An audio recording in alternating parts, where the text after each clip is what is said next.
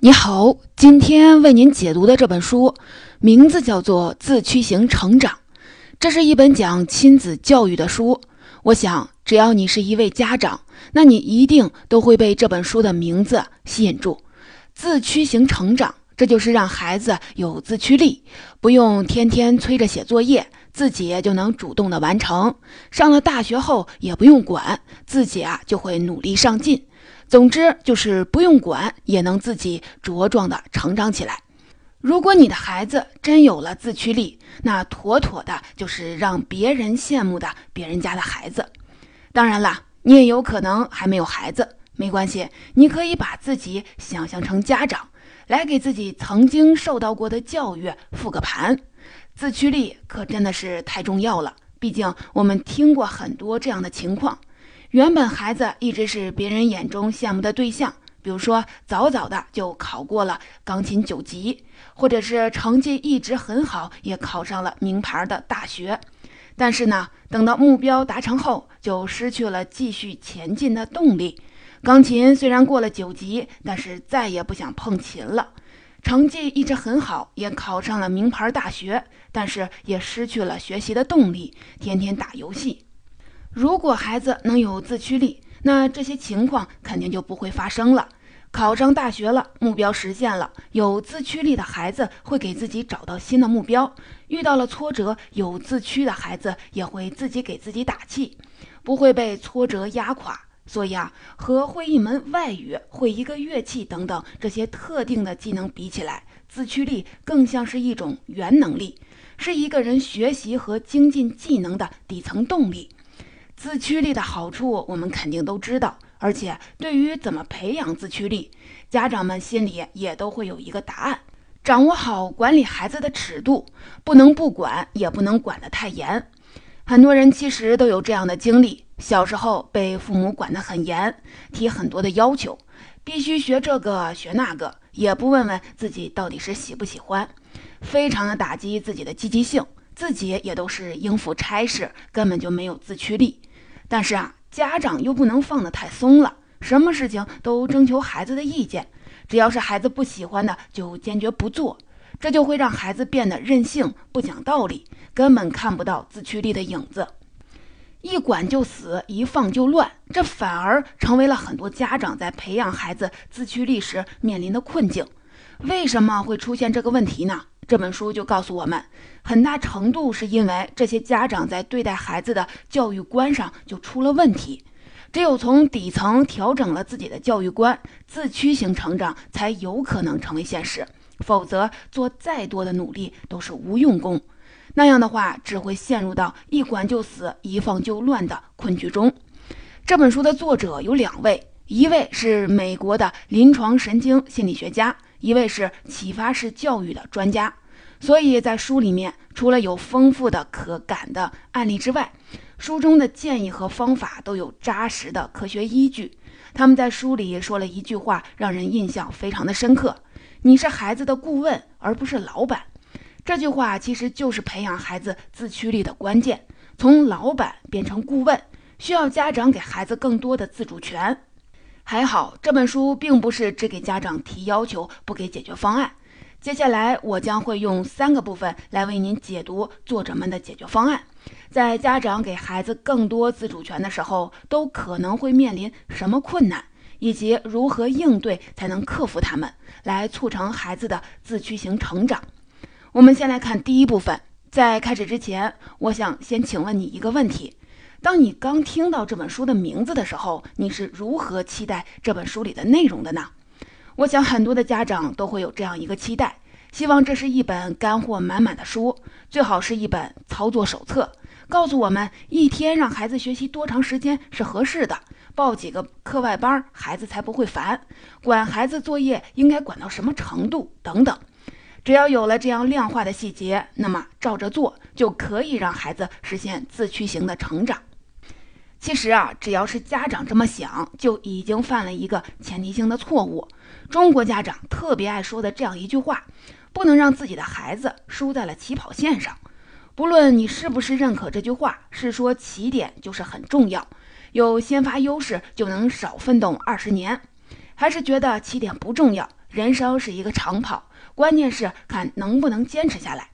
只要你一这么思考，你就已经被这种想法限制住了。只要你把孩子的人生看作是一场和别人的比赛，那么不论是考一个好成绩，还是考一个好大学，或者是找到了一个好工作，其实最后的目标都是冲过终点。只要是以冲过终点为目标，那么家长帮助孩子可以做到的事情就非常的有限。不论是找一个好老师，还是去一所好学校，本质上都是尽量的扫清路上的障碍。最后想冲过终点，还都是要靠孩子自己的努力。这种形式的教育观，总结一句话，其实就是一种挑战努力模型。在这个模型下培养孩子，家长会关注确定的目标，比如说考上大学，虽然也能扫清一些障碍，但是对于孩子努力却没有什么解决方案，这就出了问题。在这个模型下，家长期待的自驱型成长到底是什么呢？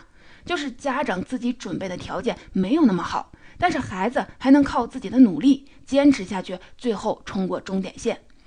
在这个模型下会出现管就死，一管就放。管的和放的是什么呢？是孩子努不努力。如果孩子不够努力，这个模型是没有提供解决方案的。于是家长就会陷入焦虑，陷入了两难：管的多了不行，管少了也不行。只要还是在这个模型下，这个问题啊可能就是无解的。而这本书的深刻洞察，就是帮助家长从挑战努力模型中摆脱出来，切换成其他的模型。切换成什么呢？我把这个模型概括成压力控制感模型。当换成这个模型之后，家长的注意力就不再是某个目标了，而是回到了孩子身上，去关注孩子的压力，让孩子成长的解决方法。也不再只是依赖孩子的努力，而是还可以依赖家长给孩子提供的控制感。讲到这里，你可能会首先产生一个疑问：这个模型为什么要把压力放到核心的位置呢？其实也非常的简单，那是因为压力是更加基本的因素，它是孩子成长的动力。假如一个孩子转学到了一个新班级，老师同学都是陌生的，这肯定会给孩子带来很大的压力。如果这个孩子可以承受住压力，愿意主动的结识新的同学，探索新鲜事物，我们就可以说这个孩子有比较强的自驱力。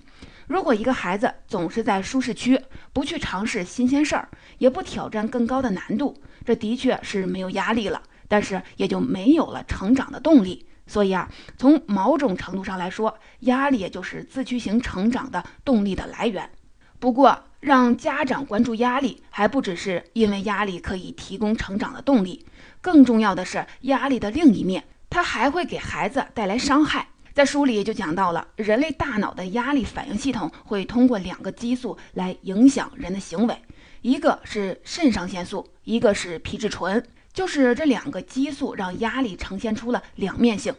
肾上腺素是可以激发潜力的激素。也许你听过一个小孩被汽车压倒，他的家长在情急之下可以爆发出强大的力量，能把这个汽车抬起来。这其实就是肾上腺素的作用。当遇到危机时，压力反应系统会迅速的释放肾上腺素，让人产生平时无法发挥出的潜力。也就是为什么在一些压力下，孩子可以超常发挥，获得自信。如果压力持续存在的话，皮质醇就会释放出来。这个激素本身是帮助人体应对高压环境的，但是如果孩子体内的皮质醇持续了几个周、几个月都是很高的话，那它就会对人的记忆能力产生影响。这也就是为什么在另外的一些压力下，孩子的学习能力会下降。其实啊，如果压力因素能够很快的排除掉，孩子体内的皮质醇就能恢复到正常的水平，这样的话就不会对孩子的成长造成损害。甚至啊，产生压力的意外事件还可以给孩子留下深刻的印象，下次再遇到类似的情况的时候，就不会产生那么大的压力了。也就是说，孩子在压力中成长了。美国国家儿童发展科学委员会也将压力分成了三类：正向压力、可承受压力和毒性压力。正向压力就是那种已经训练了很久了，马上就要上台表演节目，心中既兴奋又紧张的感觉。这种压力往往可以让孩子更充分地发挥自身的潜力，让他表现得更好。可承受压力一般是指孩子需要面对自己控制之外的情况，比如说爸妈吵架，在学校里被别人欺负，这种压力虽然孩子很难自己应对，但是有成年人在旁边支持和帮助的话，这种压力反而可以帮助孩子变得坚强。毒性压力就是会带来危害的压力了。要么是遇到了严重的侵害事件，要么是在没有帮助和支持的情况下，长时间的承受压力。这种压力会严重的影响孩子的健康，让孩子敏感脆弱，甚至会给大脑带来不可逆的伤害。做个比喻的话，孩子就像是一辆奔跑的汽车，正在快速的成长，压力就是这个汽车的动力系统。压力越大，的确可以让汽车的动力越足，但是也更容易失控和翻车。如果有了压力仪表盘，那么关注这个仪表盘，其实就是让关注孩子的成长动力。对于家长们来说，培养自己孩子的自驱力，最重要的是紧盯着压力这个仪表盘，让他们更多的体验正向压力，在遇到可承受压力时给予足够的支持，同时要尽可能避免毒性压力。讲到这里，我想你已经认识到压力对孩子成长的重要性了。可是紧接着问题又来了：为什么家长把注意力放到压力上后，孩子的成长就可以依赖家长给的控制感了呢？根据前面讲的，在这个模型下，家长想帮助孩子，其实就是要帮助孩子应对那些会带来伤害的压力。这些压力是什么产生的？就是孩子遇到了自己控制之外的问题，孩子自己也解决不了。在书中也提到了，在大脑中帮助解决压力的主要是前额皮质，它和人的认知功能是有关的。比如说，负责组织规划呀、判断决策啊，最重要的是可以控制冲动。但是啊，它有一个问题，那就是成熟的很晚。前额皮质的决策判断功能要等到二十五岁才最终的发展成熟，情绪控制功能会成熟的更晚，一般啊要等到三十二岁才会成熟。所以啊，孩子成长这辆汽车的方向盘肯定不能一开始就把它交给孩子自己，家长什么也不管了。在孩子成熟之前，家长需要坐在副驾驶的位置，看着他，帮助他，甚至在危机的时刻还要一把抢过方向盘。所以啊，当家长把自己的思维模型从原来的关注最终目标切换关注孩子的压力之后，要想孩子可以更好的成长，自然而然的会把解决方法从原来期待孩子努力，变成为孩子提供有益压力，解决有害压力。那到底怎样才能帮助孩子解决有害压力呢？书里也提到了一句话：控制感是压力的解药。这句话就是解决问题的关键。有人做过这样的心理实验，把人关到了一个非常吵的环境里，这个人就会变得很焦虑。但是啊，只要在这个人的身边放上一个按铃，让这个人可以去按按铃，实验表明，即便这个按铃是假的，按它也是不会把声音关掉，但是也会让这个人焦虑水平下降。还有很多人宁愿开车也不愿意坐飞机，其实飞机是更安全的交通工具，但是飞机不像是开车一样有控制感。所以会产生更多的压力，提供控制感。如果只是这么说的话，很多家长就会产生误会，以为给孩子提供控制感就是给孩子足够的自由度，让孩子可以自己说了算。这看起来又是一个一管就死、一管就犯的两难境地，这不是没有根本的解决问题吗？其实不是这样的。不知道你注意到没有？目标努力模型里面的两难境地，管的放的到底是什么？是孩子的努力。而这里管的放的又是什么呢？是孩子的选择。也正是这一点不同，让原来的困境不存在了。这不再是一个要么专制要么宽容的二选问题。家长们有这些想法，那是因为他们在面临具体问题的时候，先给自己设定了一个约束的条件，那就是既然要帮孩子选。就要做出最好的选择。很多家长听到这里就不同意了，自己又没有完美主义，根本没有想过一定要给孩子做出最好的选择。真的是这样吗？我举一个例子：假如你的孩子初中毕业了，面临一个选择，他有机会去一个特别好的高中去上学，但是孩子的同学大多都在另外的一所一般的高中，他特别希望在这里上学。这个时候，你就会给孩子自主权，让他放弃那所特别好的高中嘛？我想，绝大多数的家长都会要求孩子去那所更好的高中，而且还会和他说：“我这都是为了你好，你以后会感激我的。”是啊，这毕竟是一个可以影响一生的选择，怎么能让孩子随便选择呢？虽然我这里说的是一个特例，但其实，在孩子面临其他选择的时候，家长可能会因为同样的原因，替孩子做出了自认为最好的那个选择。其实啊，当一个家长说出“这事儿听你的”这句话时，并不是说出这句话就完了。在这句话的背后，至少有三件事儿需要家长做到。第一件事儿，你需要帮他们排除掉他们还没有做好准备的事情，或者是后果无法承担的事情，因为硬要他们做这些事情，只会让他们压力倍增。就比如还在幼儿园的孩子，逻辑思考能力还不完善。你就完全没有必要，因为儿童编程课程特别的火爆，就要求他去学习编程。第二件事儿，那就是在孩子们有能力自己做出决定的事情上，家长就千万的别指手画脚，这样才有机会让孩子去练习，逐渐的积累经验。那关键的问题就来了，哪些事情是孩子们有能力自己做出决定的呢？很简单，就是那些他的决定虽然不是你心中最好的。但是也并没有那么离谱的事情，这样的事情都属于孩子能够自己做出决定的事情。将这些事情交给孩子自己决定，他就会觉得自己有了掌控感。还有第三件事儿，让孩子对他的选择承担后果，形成选择和结果的闭环。家长一定要忍住，不要帮孩子处理本来应该由他自己承担的那些后果。